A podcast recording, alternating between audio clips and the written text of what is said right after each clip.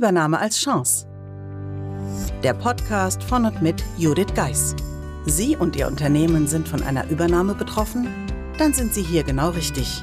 Judith Geis, die Expertin für US-amerikanische Übernahmen im deutschsprachigen Raum, teilt mit Ihnen wertvolle Tipps und Tricks und zeigt Ihnen, wie Sie diese Veränderung für sich und Ihr Unternehmen nutzen können.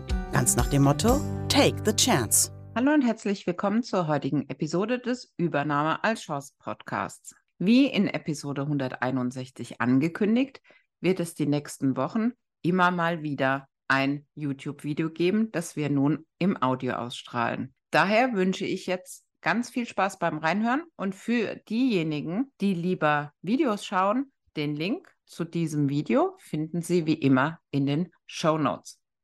Ich kann mir vorstellen, dass diese Information an sich zu wissen, okay, unser Unternehmen wird jetzt übernommen oder soll übernommen werden oder es ist schon passiert und wir erfahren es erst im Nachhinein. Es gibt ja unterschiedliche äh, Vorgehensweisen, dann nehme ich mal an.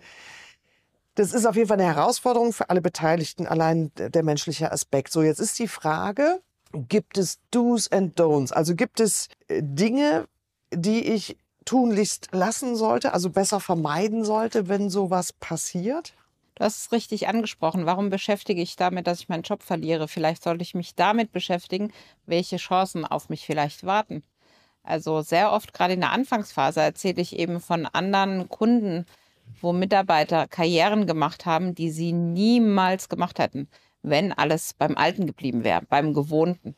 Ja, wirklich eine Mitarbeiterin, die auf Sachbearbeiterlevel war, die plötzlich für Europa zuständig ist, die einfach ihre Chance ergriffen hat oder aber einfach zu sagen, hey, ich kann so viele Erfahrungen sammeln. Ne? Also das würde ich mir mehr wünschen, da einfach diese Offenheit zu behalten, zu sehen, okay, ich, das kann ja auch ganz gut sein. Ja, das wäre definitiv das, was ich jedem raten würde und auch tue.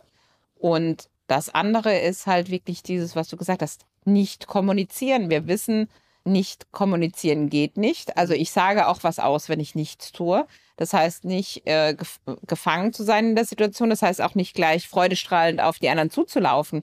Aber was ist dazwischen? Wie kann ich den Nutzen da bei mir sehen, zu sagen, okay, es fällt mir jetzt zwar schwer, aber danach habe ich mehr Klarheit. Ja, der klassische Flurfunk, der ja in den lautesten Tönen, die wissen ja alles vorher angeblich.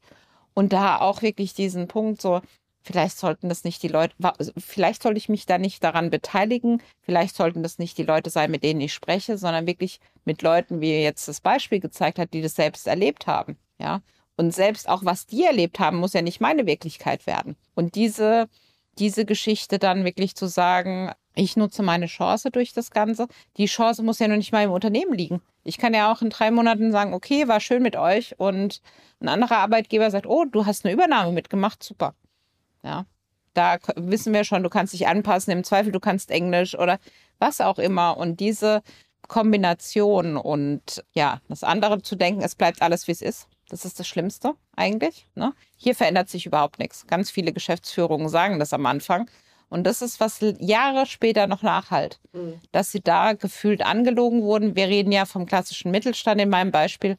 200, 300 Mitarbeiter von einem Chef, sag ich jetzt mal, den man immer kennt, seit man da ist und der lügt einen an. Hm, sehr schwierig, ja. Stelle ich mir auch schwierig vor und ich kann dieses, das klingt Jahre später nach so auch ja. nachfühlen, weil ja. das ist ja auch, vielleicht, ich will ja auch gar nicht jemandem unterstellen, dass er da bewusst gelogen hat, sondern einfach auch nur so ein Versprechen gegeben hat, was er aber nicht halten kann, weil wenn ich mit meinem Partner, Partnerin zusammenziehe, äh, dann gibt es auch neue Impulse. Also das geht nicht anders, ja, weil einfach da verschiedene Welten äh, zusammenkommen.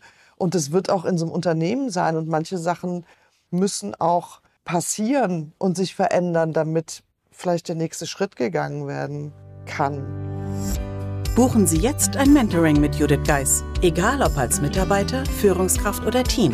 In einem individuell auf Sie zugeschnittenen Mentoring erhalten Sie wertvolle Tipps und Hinweise, wie Sie sicher durch die Zeiten der Veränderung kommen. Schauen Sie vorbei auf thebridge-online.com/mentoring. Den Link finden Sie auch in den Show Notes.